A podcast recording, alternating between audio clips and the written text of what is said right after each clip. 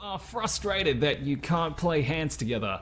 All your life, you've only needed to use one hand to write, to brush your teeth, to shake hands. You just picked up the piano and you quickly realize that you need to be a master at controlling both hands and to execute different movements at the same time. Well, how challenging is that? You want to create beautiful music like.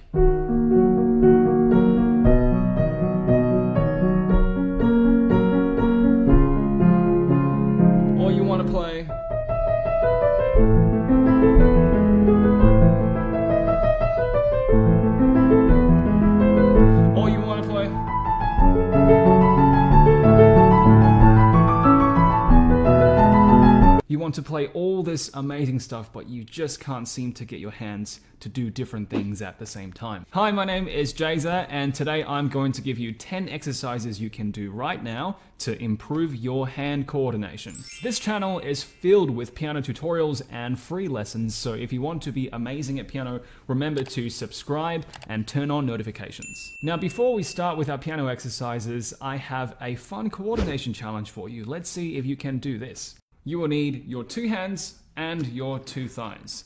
So what you're going to do with your left hand is you're going to do this punching motion like this. Very gently, of course, don't hurt yourself. And then with your right hand, I want you to do this. Okay. So hopefully you're going okay with this. Now, let's see if we can swap them around. So the right hand is now doing the gentle punching and the left hand is doing the stroking. So this is an interesting one, okay? When I get people to do this, uh, quite often when they do this challenge, they start to do something like that, like punching both of them, or they sort of stroke both of them, and especially the change is not easy. So, so just work on this, guys, before we start our piano challenge. So hopefully you went well with that. Let me know in the comments how you went. All right, so we are going to jump into our exercises now. For all of these exercises, we are going to be placing our fingers right here in the C position. So your right hand's thumb is going on this C. Place your index, third and fourth and fifth finger on the next keys. And the left hand, you're in the same position, but your pinky is on the C and four, three, two, and one are over here. I have created 10 levels for you to do today. Okay, let's see if you can do all 10 levels. Level one, I call this level best friends.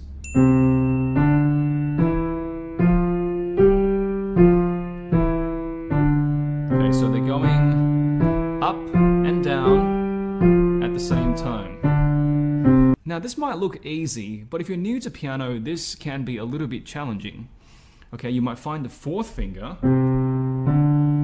this one here, is particularly hard to play because it's a very weak finger. Now, don't worry, you're doing great. Just keep practicing and it will get stronger, okay? You want to make sure you're focusing on creating the same volume for each note. Okay, pay attention especially to fingers four and five because they're a little bit weaker. Okay, so you don't want to play something like, like this. For example, the left hand, you don't want to play this. You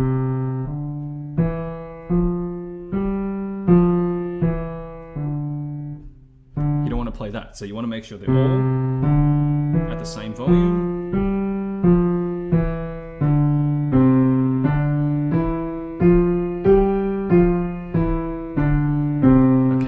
Super. All right, so once that starts to feel good, I want you to now start to increase your speed.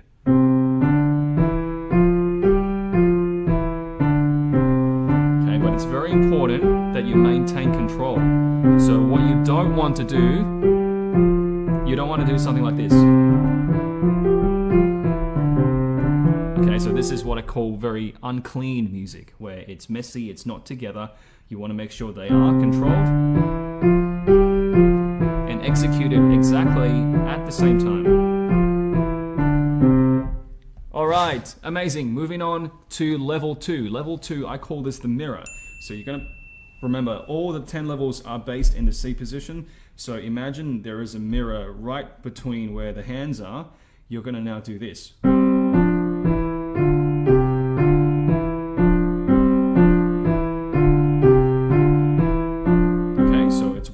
Play together. You're going to travel outwards and then you're going to come back inside. I'll teach you a, a quick musical term here. This is called the contrary motion in music. The contrary motion, where you go out and come back at the same time.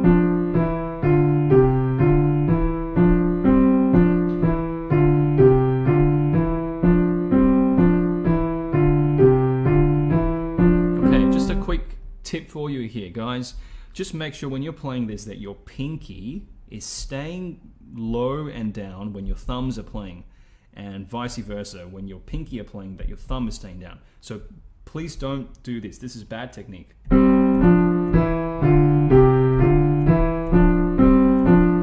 so you want what you want to do is to keep everything pretty grounded and controlled like this.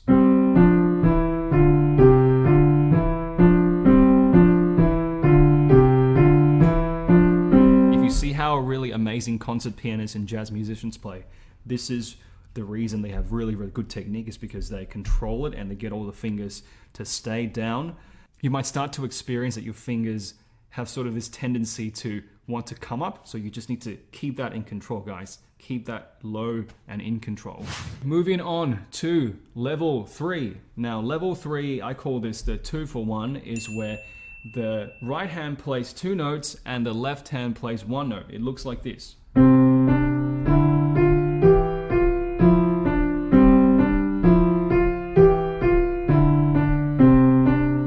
right hand two notes for every one right left hand note. Okay, hope you're going okay with that one. I'm going to now show you level four. Level four is the same thing, two for one, but it's flipped around, where the left hand is playing two notes, right hand plays one.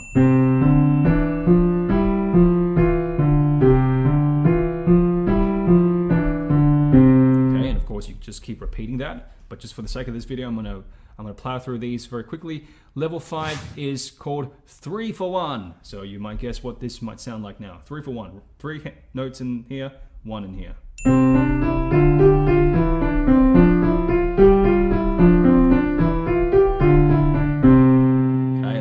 Six now. Level six is also three for one, but flipped around.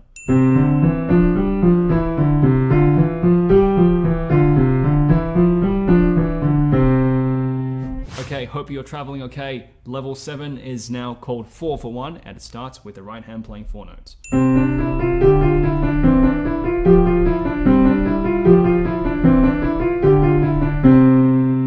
Level 8, flipped around.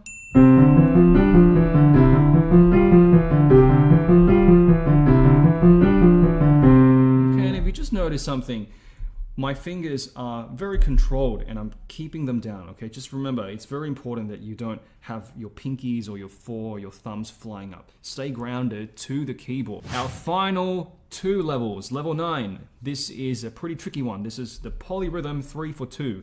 This is where your right hand's playing three and your left hand's playing two. So it sounds like that.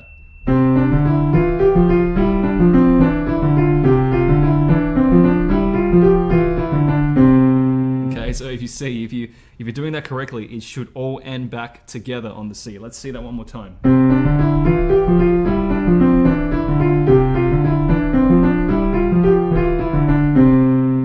Okay, and level 10, the final level. Okay, this is polyrhythm, but flipped around. Left hand playing three, right hand playing two.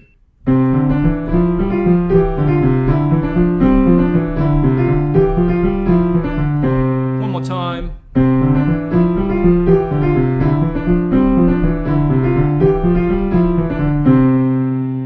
Did you go with this hand coordination tutorial? What level did you get up to before things got a little harder? Let me know in the comments which level you got up to comfortably.